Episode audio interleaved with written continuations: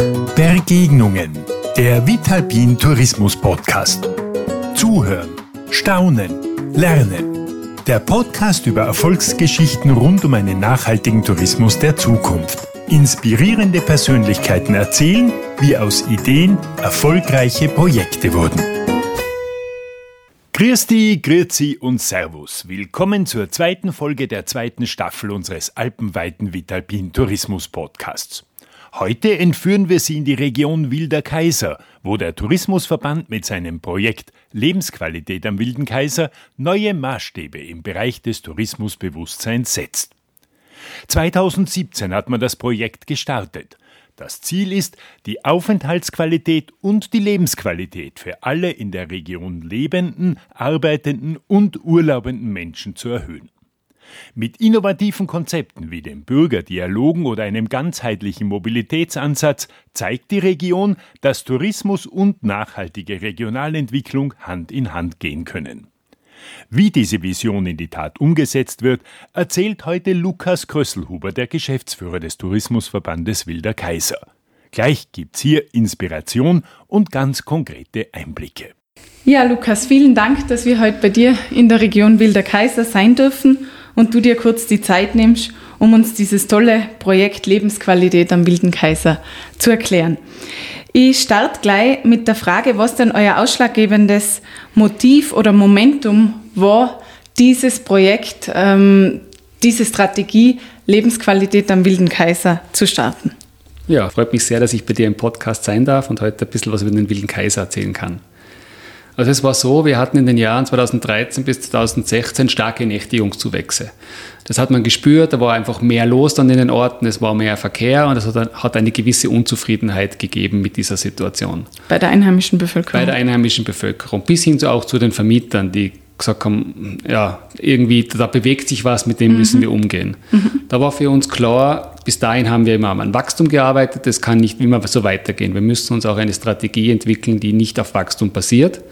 Und gleichzeitig war es so, dass im Umfeld äh, einige Tourismusverbände und Gemeinden mit Anfragen von Kettenhotels konfrontiert waren, die natürlich gesagt haben, wir brauchen Grund und Boden, um dort zu investieren. Mhm. Und wir wollten uns in der Region darauf vorbereiten, auf solche Anfragen, wie gehen wir damit um, was nützt uns in unserer Strategie und was ist es vielleicht nicht so förderlich für unsere Region. Mhm. Das heißt, ihr habt im Endeffekt auf äh, Druck vom Umfeld reagiert und habt zusätzlich zu euren Kernaufgaben der Tourismuswerbung gesagt, es bringt alles nichts, wenn die einheimische Bevölkerung im Endeffekt nicht mitspielt. Wir wollen uns auch darum kümmern. Genau, ich würde es zwar noch nicht als Druck äh, formulieren, mhm. es war, wie gesagt, eine Unzufriedenheit spürbar, die mhm. war noch nicht stark artikuliert, aber wir wollten rechtzeitig dann reagieren und wir hatten auch ein gutes Timing, weil kurz nachdem wir den Prozess begonnen hatten, war dann die negative Olympia-Abstimmung in Tirol mhm. und da ist dieses Thema Tourismusgesinnung, Overtourism natürlich erst so richtig groß geworden. Das stimmt und mittlerweile ist ja ein omnipräsentes Thema. Was ist denn jetzt die Strategie hinter diesem Projekt Lebensqualität am Wilden Kaiser und was sind die Handlungsfelder, die ihr da in konkrete Projekte definiert und formuliert habt? Ja, wir definieren Tourismus nicht als Selbstzweck, sondern wir definieren es als eine Methode, um was zu erreichen. Und zwar wollen wir erreichen, dass die Lebensqualität aller Menschen in der Region, also alle Menschen, die hier urlauben, leben oder arbeiten, dass die mhm. besser wird. Und wir wollen das erreichen, indem wir den Tourismus nachhaltig organisieren, damit er eben jetzt und auch für zukünftige Generationen funktionieren kann. Wir setzen hier die wirtschaftliche Komponente mit der ökonomischen und der sozialen in, Bezug. Mhm. Äh, und wenn einem das einmal klar ist, wenn man sagt, wir wollen nachhaltig wirtschaften, wir wollen nachhaltigen Tourismus betreiben, dann leiten sich die Maßnahmen von ganz von selber ab. Und die sind, wie, bekannt, ja nicht nur im ökologischen und sozialen Bereich anzusiedeln, sondern sehr wohl auch im ökonomischen Bereich, weil auch Kaufkraft und, und Wertschöpfung in der Region einen hohen Wert hat. Mhm.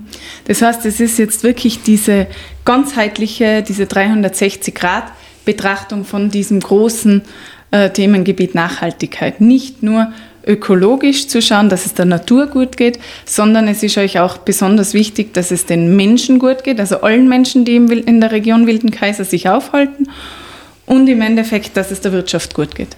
Ja, genau. Wir haben ja per se den Auftrag, uns um den Tourismus zu kümmern und wir übernehmen freiwillig auch noch Verantwortung für die Gesellschaft und für die Natur, weil wir sagen, nur so kann der Tourismus hier auf Dauer Fuß fassen, wird geschätzt und trägt einen, macht einen positiven Beitrag zur Lebensqualität in der Region. Mhm. Jetzt hast du ja schon erwähnt, dass ihr im Endeffekt einen Beteiligungsprozess gestartet habt, also dass es euch wichtig war, die Bürger, die Einheimischen zu integrieren in diese Strategie, in, in dieses Projekt. Ähm, wie waren denn da diese, diese Workshops und Diskussionsrunden, wie waren die organisiert? Und wie war die Resonanz in der einheimischen Bevölkerung? Also wie ist das angenommen worden? Haben da viele teilgenommen? Kannst du uns da ein bisschen was erzählen? Ja, der war ganz spannend, dieser, dieser Prozess. Äh, wir haben da eine gute Methode gehabt, um die Einheimischen mit ins Boot zu holen. Und zwar haben wir vom Melderegister aus per Zufallsauswahl Personen ausgewählt und die dann persönlich und direkt eingeladen. Aha. Und von diesen direkt eingeladenen Personen sind auch wirklich viele zu den Workshops erschienen. Und dadurch hatten wir eine wirklich breite Streuung in unseren Workshops. Da war alles dabei vom Student, der noch da gemeldet ist, aber die größte Zeit auswärts ist, von jemandem, der erst kurz hierher gezogen ist, jemand, der sowohl Touristiker als auch Bürger ist. Mhm. Und das waren sehr dynamische Gruppen. Und ganz spannend war es, ich war immer nur bei der Eröffnung dabei und habe mich dann bewusst rausgenommen, dass dort frei diskutiert werden kann. Mhm. Am Anfang hat einmal jeder seinen Standpunkt genannt ja, und hat gesagt, warum Tourismus das Beste der Welt oder das Schlechteste auf der Welt mhm. ist. Und am Ende des Tages hat man sehr viel Verständnis für die jeweiligen Positionen der anderen erzeugt und das genau war auch das Ziel dieser Workshops. Okay, also ihr habt quasi die die Teilnahme da nicht dem Zufall überlassen und gesagt, jeder, der will, kann teilnehmen, weil das führt ja dann oft dazu, dass entweder nur die teilnehmen, die besonders positiv gestimmt sind oder nur die, die ganz besonders negativ gestimmt sind, sondern ihr habt das wirklich bewusst sondiert und, und geschaut, dass ihr, das, dass ihr da wirklich ein, ein breites Bild im Endeffekt zusammenkriegt. Ja, genau. Wir wollten eine möglichst realistische cool. Abbilderung der Bevölkerung haben. Wir hatten natürlich dann auch die offenen Runden, aber genau wie du sagst, da kommen dann sehr bekannte Gesichter und auch sehr mhm. bekannte Argumente wieder auf den Tisch. So ist es uns gelungen, auch einmal die ruhigeren Geister da mit reinzuziehen und deren Meinung gelten zu lassen. Ich habe auch gesehen, ihr habt einen Newsletter für Einheimische, was ja auch eine eher unkonventionelle Initiative gerade von einem Tourismusverband ist. Welche weiteren außergewöhnlichen Maßnahmen hat denn der Tourismusverband Wilde Kaiser ergriffen, um sich im Rahmen von diesem Lebensqualitätsprojekt von anderen Destinationen abzuheben?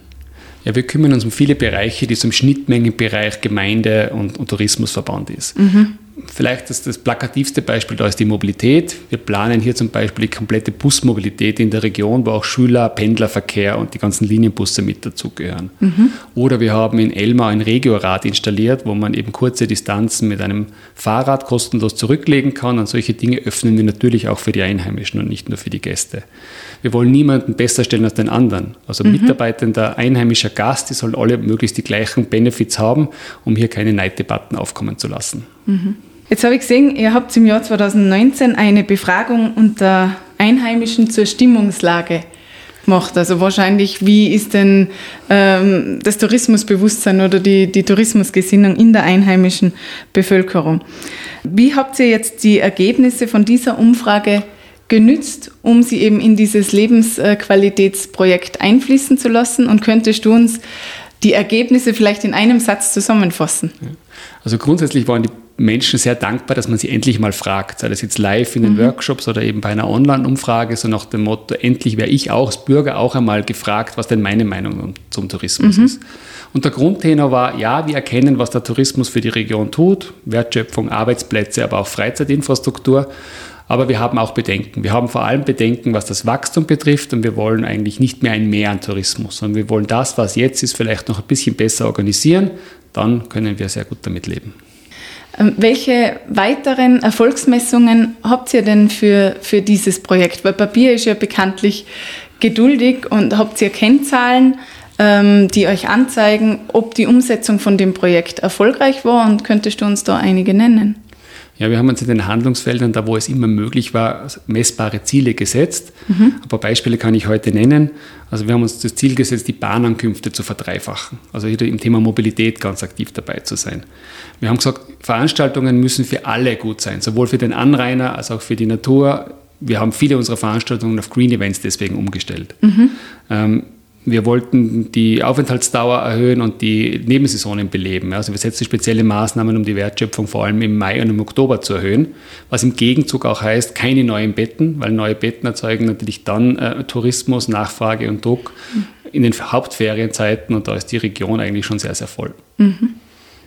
Welche von diesen Kennzahlen belegt jetzt in deinen Augen den Umsetzungserfolg von diesem Projekt am allerbesten? Das ist eine gute Frage. Ja, ich glaube, man kann nicht nur in Kennzahlen solchen, solchen Erfolg messen. Es geht auch darum, wie kriegt man, welches Feedback bekommt man mhm. aus der Bevölkerung, wie wird man wahrgenommen. Wir hatten jetzt zum Beispiel eine groß angelegte Studie gemacht, was beeinflusst die Tourismusgesinnung von Landwirten positiv und negativ. Mhm. Und da ist herausgekommen, sie schätzen es sehr, dass sich der Tourismus den Problemen annimmt und dass die, sie die Sorgen der Landwirte ernst nehmen, auch wenn wir nicht jedes Problem lösen können. Ja, wir mhm. können nicht hinter jedem Gast nach sein, wie sich der auf einer Weide verhält, auf welchen Fahrrad- und Mountainbike-Strecken der unterwegs ist. Aber allein das, dass, es uns, dass wir es ernst meinen, ist schon ein hohes Asset. Mhm. Ähm, ich glaube, die größte messbare Komponente haben wir im Bereich Mobilität. Wenn es uns hier gelingt, den Individualverkehr zu reduzieren, indem wir zum Beispiel Parkraummanagement einführen, den öffentlichen Verkehr ausbauen, äh, Anreiseformen ohne Auto propagieren, mhm. dann haben wir hier den größten Erfolg in der Region. Jetzt hast du zuerst die Kennzahl für die äh, Bahnanreise genannt. Und das finde ich schon eine beeindruckende Zahl, die liegt ja auch über den Tirol-Durchschnitt, oder? Die Tirol-Werbung hat ja auch ein, ein ähnliches Mobilitätsziel, ja. das aber auf relativ gleichbleibendem Niveau stagniert. Ja. Warum glaubst du, ist es bei euch besser gelungen? Na, wir sind noch nicht da, wo wir wollen. Also wir wollten eine Verdreifachung der Bahnanreise. Wir haben sie bisher um 70 Prozent gesteigert, mhm. also 1, Faktor 1,7. Ja. ja. Wir haben vielleicht unterschätzt, wie stark abhängig wir hier von Qualitäten und Kapazitäten zum Beispiel der Deutschen Bahn sind. Aber wir haben jetzt mit der grünen Anreise auch wieder ein Vehikel gestartet oder eine Aktion gestartet, die sehr gut ankommt. Und was uns immer besser gelingt, ist, dass der Gast, äh, wenn er, wenn er schon auch mit dem eigenen Auto kommt, das Auto vor Ort zumindest nicht benutzt, sondern hier unsere Angebote an Bus- und Fahrradmobilität aufgreift. Wenn jetzt eine Destination uns zuhört und sagt, ich finde es toll, was der Lukas da am Wilden Kaiser macht. Ich würde das gern selbst in meiner Destination umsetzen. Welchen Tipp oder welche konkrete Handlungsempfehlung hättest du dann, um eben ein ähnliches Projekt Lebensqualität in einer Tourismusregion zu forcieren? Ich glaube, das Wichtigste ist, sich die Frage zu stellen, was ist mein Daseinszweck? Ja, was soll ich erreichen als Destination? Ja, ist es, es gibt Destinationen, da ist das, der wirtschaftliche Komponente wichtiger, ja, da, da geht es um Grundinfrastrukturen und es gibt andere Destinationen, wo vielleicht das gesunde Maß schon erreicht oder gar überschritten ist. Und wenn man das äh, definiert hat, dann geht es einfach ganz viele Gespräche führen, äh, direkte Gespräche führen, möglichst nicht über digitale Medien, mhm. und dort die Sorgen ernst nehmen. Aber im Umkehrschluss, das ist auch ein Tipp, sich nicht alles aufbürden lassen. Ja, man, kann, man sollte nicht die Problemmüllhalde sein und dann in die, in die, die eigene Definition kommen, ich, ich, ich müsste so viel erreichen und schaffe das nicht, sondern hier ein gesundes Maß an äh, ja, Respekt, aber eben auch äh, Einschätzung der eigenen Möglichkeiten zu finden. Ja, vielen Dank. Lukas, du hast uns einige Einblicke gegeben. Ich halte es für ein äh, sehr tolles und sehr sinnvolles Projekt, das der Tourismus im Alpenraum ganz, ganz notwendig braucht. Und ich würde jetzt gern mit dir zum Abschluss noch einen kurzen Word-Rap machen. Sehr gerne. Bist du bereit? Die Zukunft der Mobilität. E-Auto oder Benziner? Die Zukunft ist das E-Auto. Thema Kulinarik. Tendierst du eher zu Austern oder zu unserem Berghaus? Ganz klar zu den Themen Berge und Käse. Wenn man Nachhaltigkeit erfolgreich umsetzen will, gelingt das durch Freiwilligkeit oder durch Gesetz? Ich glaube, zuerst muss die Freiwilligkeit stehen und dann braucht es das Gesetz. Unser geliebter Volkssport Skifahren. In Zukunft Luxus oder bleibt es Breitensport? Hoffentlich ein Luxus, den man sich leisten kann und will. Jetzt was Persönliches. Urlaub? Eher mit dem Auto, mit dem Flugzeug oder mit dem Zug? Mit dem Fahrrad oder mit dem Wohnmobil? Du bist jetzt schon der Zweite, der mit dem Wohnmobil in Urlaub war. Das scheint ein Trend zu sein. Ein etwas schwierigeres Thema, Klimakleber. Richtig oder falsch? Aus Sicht der Jugend nachvollziehbar, aus Sicht der Verantwortlichen aber auch nachvollziehbar, dass sie es kritisch sind. Und das viel zitierte weiße Schneeband zum Saisonstart, richtig oder falsch? Schwierige Frage, aber ich würde sagen, ab Mitte November für mich okay. Ja, danke Lukas und danke an unsere Zuhörerinnen und Zuhörer fürs Dabeisein bei diesem Vitalpin Begegnungen Podcast. Das war unsere zweite Erfolgsgeschichte aus dem alpinen Tourismus, diesmal aus der Region Wilder Kaiser. Ich hoffe, es hat euch gefallen und freue mich auf ein Wiederhören im nächsten Monat. Sie hörten Begegnungen, den Vitalpin Tourismus Podcast. Verpassen Sie nicht die nächste Ausgabe.